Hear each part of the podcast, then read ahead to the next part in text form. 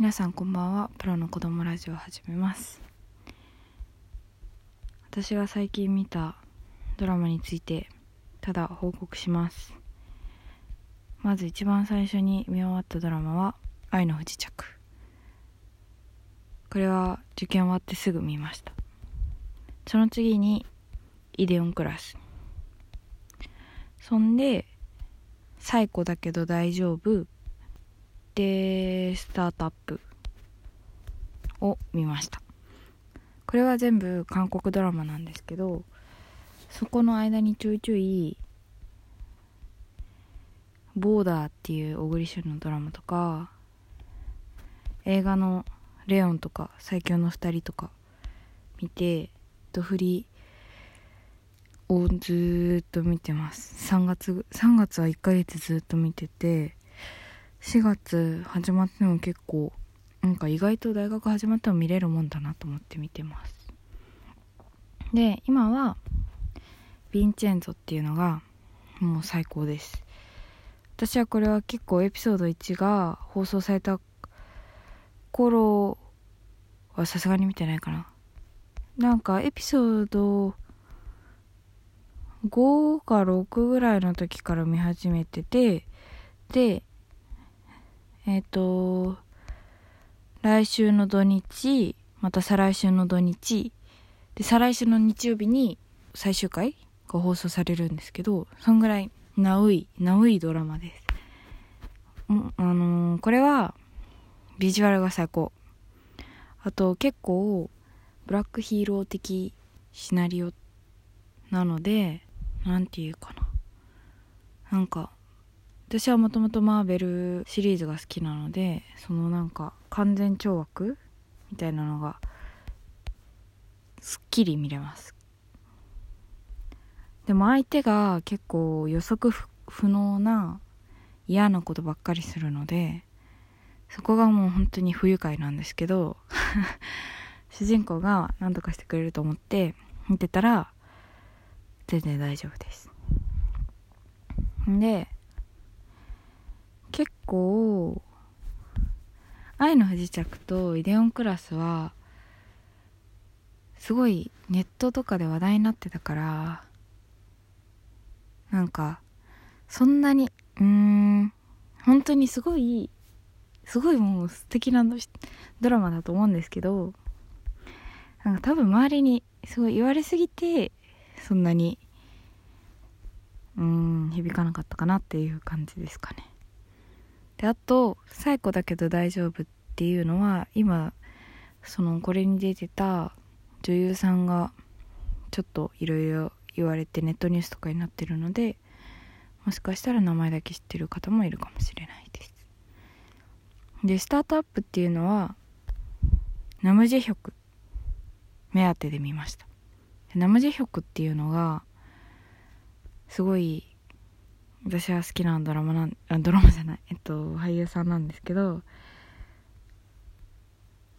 この方は身長が高い。そんで声が低い。そんでなんかかっこいいので好きです。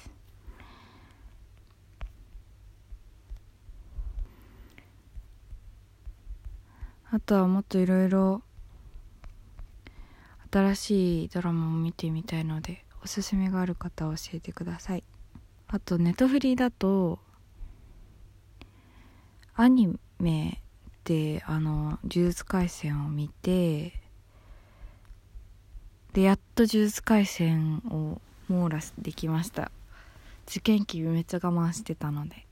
でも「鬼滅の刃」はちょっともうちょっと見る元気になったら見ますで今は「永遠の消防隊」っていうアニメが YouTube で無料で公開されてるのでそれを見てます。YouTube で公開されてるのでやっぱり見やすいなって思います。あとはそんなにあまり知らないものに私はそのチャレンジする勇気があんまりなくてだいたい予告編見て判断してるんですけど映画だといっちゃん最近見たのは「グランドイリュージョン」っていうやつで現代だと「Now You See Me」っていう題名なんですけどこれは結構おすすめです。1時間55分あったんですけどあっという間でした。で友達も結構韓国ドラマ見始めててその友達はもともとそのジャニーズが大好きでもう韓国に染まらない宣言をしてたんですけどまあ多分私のおかげでいろいろ良さに気づいたみたいでトッケビとか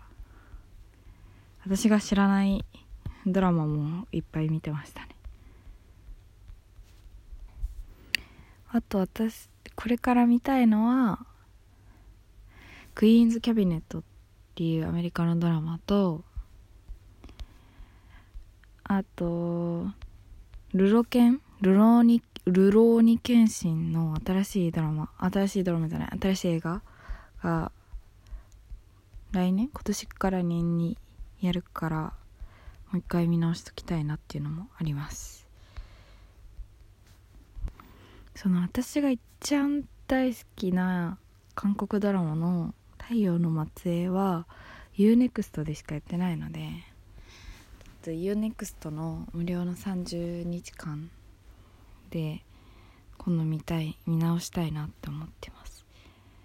でも私が本当にもう熱心に周りに布教してるんですけど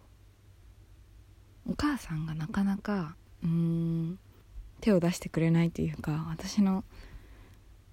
説得力はなかったからだと思うんですけどでも2週間前ぐらいにやっと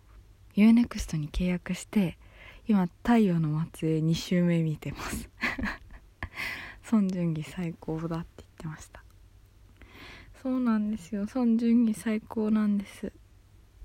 ぜひ見てほしい。こういうラジオトーク初めて見てやっぱりちょっと向いてないなって 思ってきたんですけど諦めずに二十歳まで頑張ろうと思います。お付き合いください。やっぱ一人だから多分ダメなんですよね。照れちゃって全然出てこない。私これこう見えても結構話上手だし聞き上手だって言われるんですけどちょっと無理っぽいですね。はい。ということで来週はもっと楽しい配信をします。ハードルを上げていきます。それではおやすみなさい。